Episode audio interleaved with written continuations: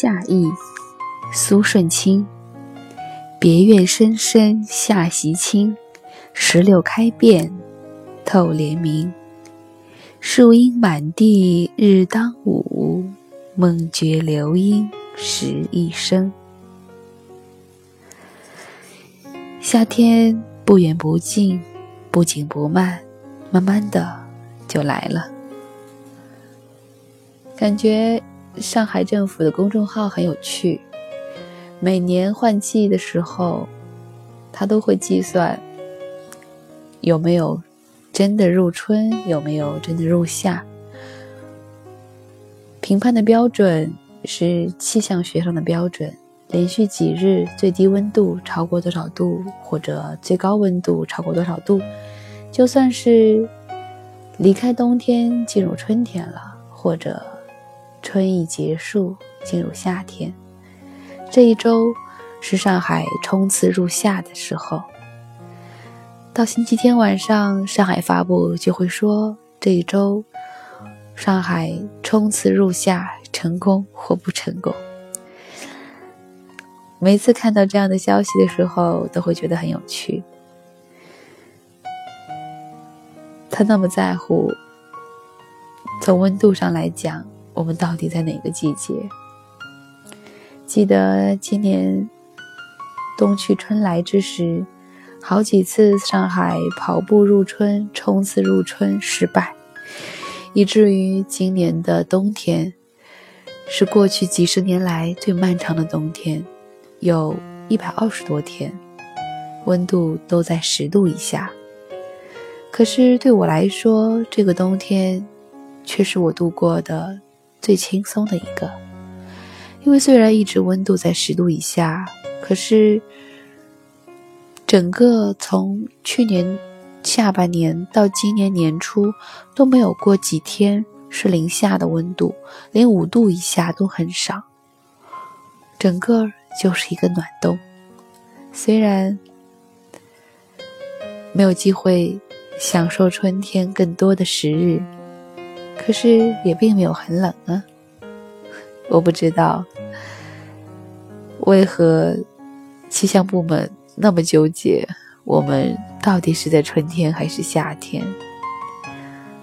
就好像这一周，在大街上放眼望去，真是应了我们老家的一句话，叫做“二八月里乱穿衣”。穿什么样衣服的人都有，有人穿厚外套，有人穿薄毛衣，有人穿 T 恤。我还看见有一些女孩依然穿上了无袖的连衣裙、超短裙、热裤、凉鞋。温度几何又有什么意义呢？温度只在人的心里。如果你愿意，你可以学日本的女孩子，寒冬腊月穿个超短裙，光腿在外面跑。如果你愿意，大热天的，你一样可以穿长袖长裤，那样比较防晒。一切只在乎你想如何度过这一日而已。而这一首夏意，我不知道这苏舜钦何许人也。似乎在我的记忆当中，没有怎么经历过这位诗人的诗。可这一首夏意，却让我看到了他对夏天的体会。别院深深，石榴开遍，树阴满地。慵懒的午后，躺在。别院当中的下席上，头顶虽有烈日当中，却有树荫遮挡，所以纵然烈日将石榴照得通红，将石榴花照得通红，又有什么关系呢？我有树荫满地。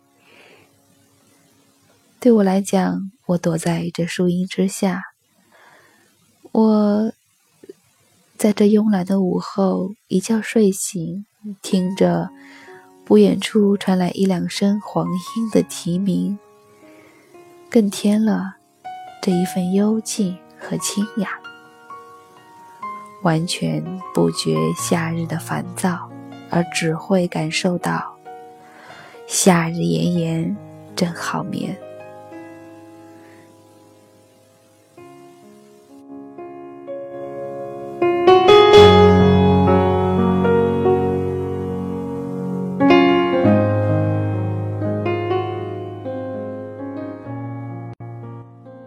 今天要带孩子去崇明玩了。每一个月，我都会至少带他出一次门。如果可以的话，我会带他出去两次、三次。只要我有时间，我愿意带他游遍上海的周边。每次出门，他总是很关心，欢呼雀跃。对于这么小的小宝宝来讲，他没有能力精准的告诉我他有多高兴，他甚至没有办法表达自己的高兴。我只能看到他情不自禁的大笑大笑，用手捂着脸，使劲使劲的笑，甚至在睡着的时候，他都会忍不住笑出声来。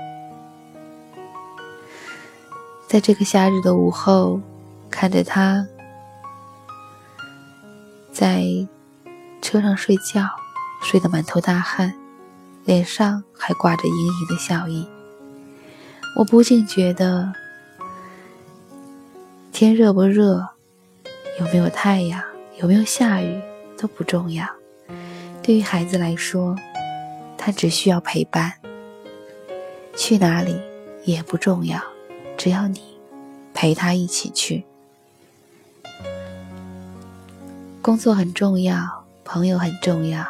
可是错过的工作以后还会有，可是如果你错过了孩子的成长，以后是没有机会陪伴的。